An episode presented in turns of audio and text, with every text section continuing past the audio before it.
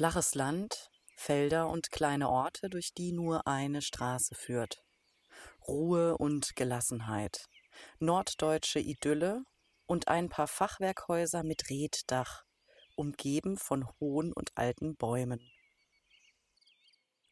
Viele Kulturangebote gibt es in dieser traditionellen und landwirtschaftlich geprägten Umgebung nicht. Aber genau hier schafft ein Medienbildungszentrum einen Ort für ungewöhnliche Kulturveranstaltungen, Workshopreihen und Projekte. Und so kuratieren die Mitarbeitenden Unsichtbarkeiten. Mein Name ist Carolina Kaltschnee. In diesem Podcast stelle ich Projekte vor, die vom Fonds Soziokultur gefördert wurden. Soziokulturelle Projekte, die stellvertretend stehen für andere. Was ist Soziokultur und was kann sie erreichen? Und so unterschiedlich wie Menschen sein können, so unterschiedlich sind auch die Projekte.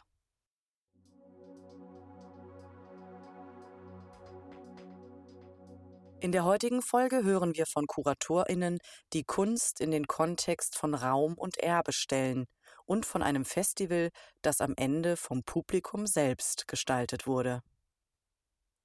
Wir sind ganz im Norden von Niedersachsen, im Landkreis Stade.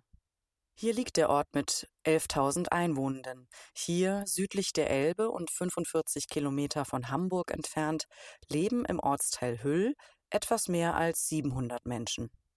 Und in diesem Ort liegt auch die Hüller Medienwerkstatt, ein soziokulturelles Zentrum. Und 2021 entstand hier die Idee für ein Festival. Es geht ein bisschen um ähm, unsichtbare Geschichten, unsichtbare Körper, die immer noch heutzutage in Kultureinrichtungen und Kulturarbeit äh, nicht wirklich äh, repräsentiert sind. Unsichtbare Geschichten von Menschen, die weniger gesehen werden in den Gesellschaften, aber auch in der Kultur, Wissenschaft, Bildung. Und hier in dem kleinen ländlichen Hüll sollen unsichtbare Geschichten erzählt werden. Es ist ein Versuch, irgendwie mehr Räume zu schaffen von Menschen, die vielleicht wie ich, die weniger Sichtbarkeit in, in sozusagen kulturellen Einrichtungen und kulturellen Produktionen gibt. Alexis Rodriguez Suarez erzählt von dem Projekt Curating Invisibilities, übersetzt Kuratieren von Unsichtbarkeiten. Seit 2018 arbeitet er in Hüll, vor allem im Kinder- und Jugendbildungsbereich. Vor der Konzeptionalisierung eines neuen Projektes stehen Fragen. Wo stehen eigentlich die Geschichten? Wo, wo, sind, wo sehe ich eigentlich Geschichten, wo sind die Menschen und Geschichten, die noch nicht erzählt, noch nicht repräsentiert sind? Die deutsche Gesellschaft ist vielfältig, auch hier an der Elbe. Ein- und Auswanderung, Migrationsgeschichten, Geflüchtete und auch eine lange Geschichte kolonialer Strukturen. 27 Prozent aller Menschen in Deutschland haben eine internationale Familiengeschichte. Zwei Drittel sind selbst nach Deutschland eingewandert, ein Drittel ist hier geboren. Und all diese Geschichten bilden unsere Gesellschaft. Geschichten und Personen, die zum Beispiel in der Kulturszene unterrepräsentiert sind. Und somit bleiben sie etwas unsichtbar. Das war die Idee vom Projekt Curating Invisibilities. Das ist eine Perspektive mit, mit Diaspora oder mit Migrationsgeschichte äh, eine Person, die auch äh, Rassismus-Erfahrungen macht und aber auch äh, die nicht heterosexuell ist. Ein Festival für nicht weiße Perspektiven, Lebensrealitäten. Und durch diese Lebensrealitäten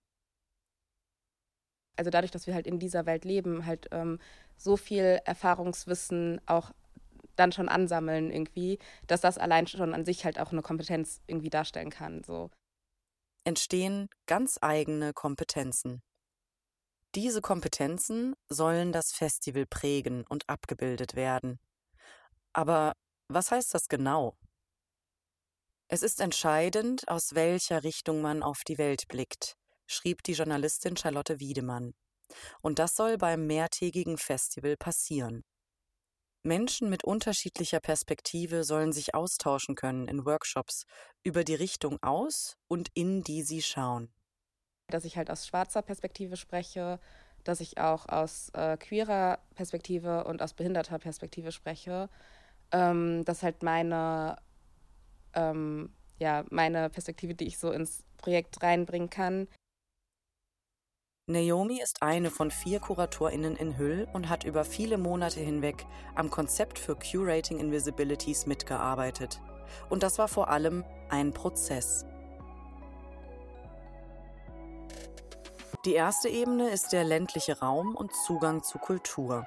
Hier gibt es weniger kulturelle Angebote und statistisch gesehen weniger Menschen mit Migrationserfahrung oder internationaler Familiengeschichte. Und damit praktisch keine Angebote für sie. Und wenn nicht gesehen wird, wird nicht mitgedacht. Aber natürlich gibt es hier kulturelle Angebote, Filmprojekte, Ausstellungen, oft für Kinder und Jugendliche, manches Mal mit Schwerpunkten zu Erfahrungen wie Migration, aber auch Kurse für Plattdeutsch. Um Blickwinkel zu ändern, neue Perspektiven einzubinden und auch dem ländlichen mehr Raum zu geben, recherchieren Alexis Suarez und seine Kolleginnen für das Festival. Themen wie Mehrsprachigkeit. Denn über Sprache definieren sich Menschen, finden zusammen. Und die, deren Muttersprache nicht Hochdeutsch ist, welche Perspektive nehmen sie ein? Und geht es da ausschließlich um Menschen, die nach Deutschland kommen? Ganz oft, wenn man über Mehrsprachlichkeit oder Mehrsprachgesellschaft denkt, man denkt immer, ha, sind Menschen, die zu uns gekommen sind. So Migranten denkt man direkt, so kommt im Bild, Mehrsprachlichkeit in Deutschland heißt, wir müssen so andere Sprachen lernen, die uns uns wieder diese Idee nie gehört. Mehrsprachigkeit ist nicht nur ein Thema migrantischer Familien oder Communities. Ändern wir als Gesellschaft einmal den Blickwinkel, dann merken wir, es ist viel mehr. Etwa der Vorteil, den die Muttersprache mit sich bringt, oder auch die Identität, die durch Sprache entstehen kann das Fehlen einer Gruppe, die die gleiche Sprache spricht, die Akzeptanz von Dialekten, Akzenten oder auch fehlende Sprachkenntnisse. Curating Invisibilities bedenkt diese Sprachvielfalt, auch weil Künstlerinnen und Aktivistinnen aus dem Ausland anreisen. Als Workshop-Sprache wählen sie Englisch und thematisieren Sprache. Und überlegen gemeinsam ein Rahmenprogramm. Wer könnte darüber sprechen? Gibt es SpeakerInnen, WissenschaftlerInnen oder AktivistInnen mit, wie Alexis sagt, anderen Formen von Wissensproduktion? Könnte irgendwie ein Talk sein, könnte irgendwie eine kleine äh, äh, Installation am Performance. Der promovierte Sozialanthropologe Alexis hat viele verschiedene Schwerpunkte in der Kulturarbeit. Und einer davon ist Erbe und Dekolonialisierung einige Künstlerinnen sind eigentlich nicht von Deutschland gekommen, sondern aus äh, äh, Brüssel oder auch ähm, äh, von äh, Niederlanden und die aber auch einen Bezug zum das ländliche in diese anderen Ländern hatten und wäre auch natürlich interessant zu gucken, ob wir irgendwie langsam ein Netzwerk von äh, Menschen, die ähm, genau in diesem Gebiet sich äh, so Fragen stellen und, und versuchen, neue Formen von Zusammenarbeit und, und natürlich auch so diese Komplexität für das Ländliche noch äh, so klarzustellen oder klar darzustellen. Wir haben uns für das Ländliche entschieden, weil es ein Bild von Homogenität gibt für den ländlichen Raum, sagt Alexis. Nicht weiße Perspektiven sind nicht so präsent, aber sie sind da. Mittlerweile gibt es in vielen Städten europaweit Initiativen, die sich mit ihrem kolonialen Erbe und Dekolonialisierung beschäftigen. Für den ländlichen Raum sind es nicht so viele Angebote. Und darum ergänzt das Team das Festival um den Aspekt Postkolonialismus. Äh, ein Aspekt ist halt, dass ähm, die postkoloniale Zeit, in der wir leben, halt einfach äh, von Rassismus geprägt ist, der halt irgendwie aus der äh, Kolonialzeit irgendwie entstanden ist. Der Begriff Postkolonialismus bezeichnet runtergebrochen eine geistige und politische Strömung. Die Theorie geht davon aus, dass der weltweite Kolonialismus bis heute nachwirkt und auf der Welt die meisten Strukturen auf europäischen Ideen basieren, eurozentriert sind. Dadurch entsteht ein Ungleichgewicht, ein sogenannter eurozentrischer oder kolonialer Blick. Wir betrachten die Welt, wie sie einmal aufgeteilt war, in Kolonien und Kolonisierende. Und das überall, in der Religion, Sprache, Tradition oder auch in der Kunst. Und darum sollen die Workshops keine kolonialen Strukturen aufweisen und keine Hierarchien.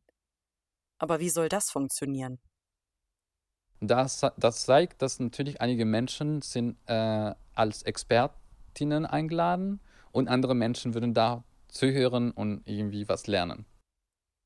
Denn normalerweise erzählt eine Person und die anderen lernen im besten Fall davon. Das ist möglich, aber.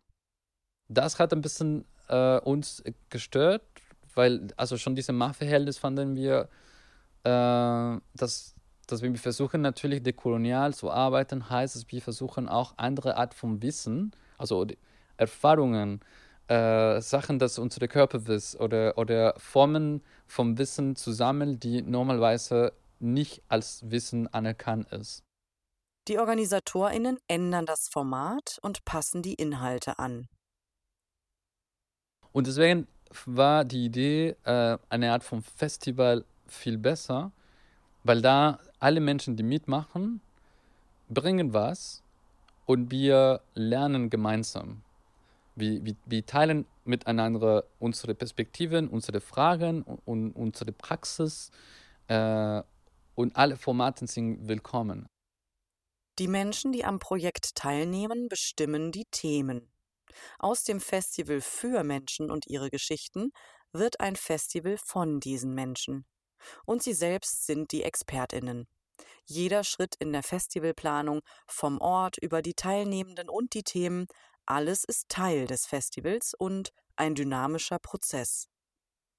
Und dann entwickelt sich das Festival sogar noch einmal ganz anders.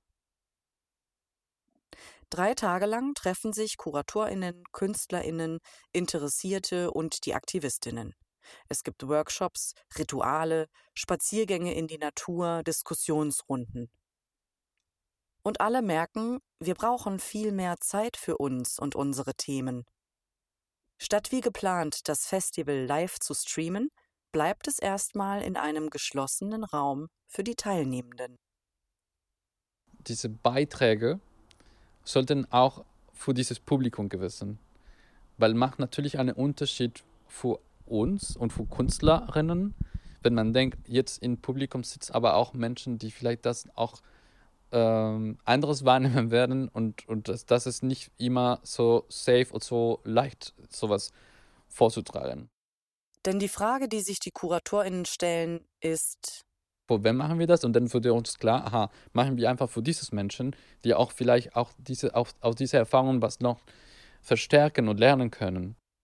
Der Hintergrund ist simpel.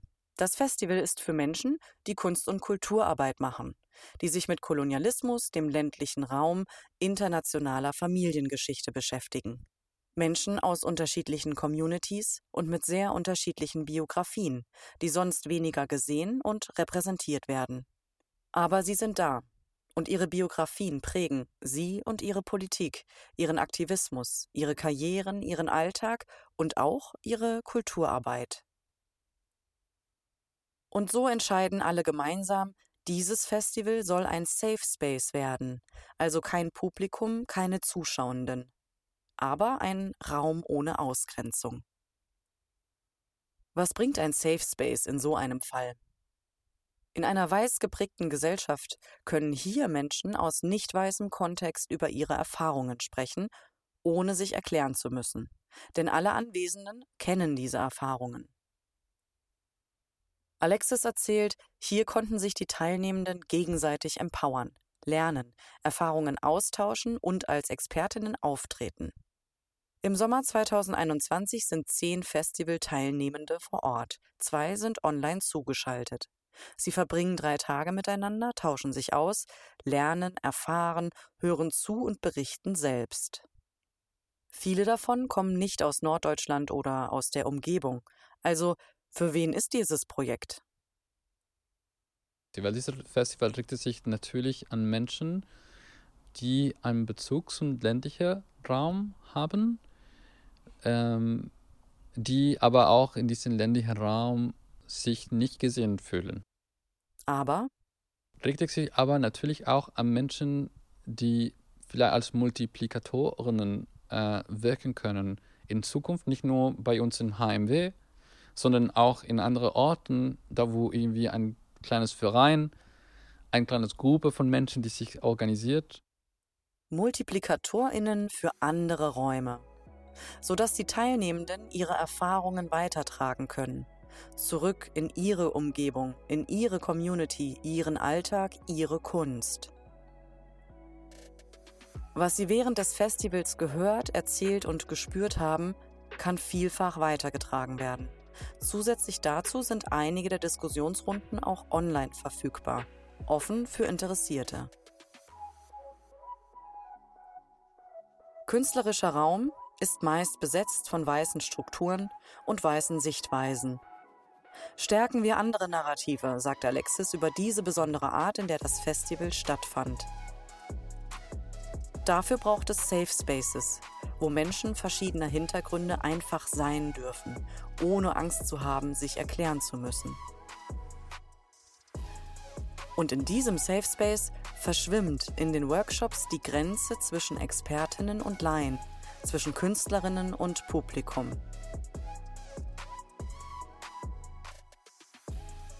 In dieser Folge ging es um Curating Invisibilities, ein Kunstfestival, bei dem die Teilnehmenden in einem Safe Space sein können, wo es um sie geht, ihre Biografie eine Expertise ist und Unsichtbares gemeinsam sichtbar gemacht wird. Ein Kunst- und Kulturfestival für Empowerment. Ein Raum für Selbstbemächtigung und Vernetzung. Für Menschen mit internationaler Familiengeschichte hier auf dem Land in Drochtersen-Hüll.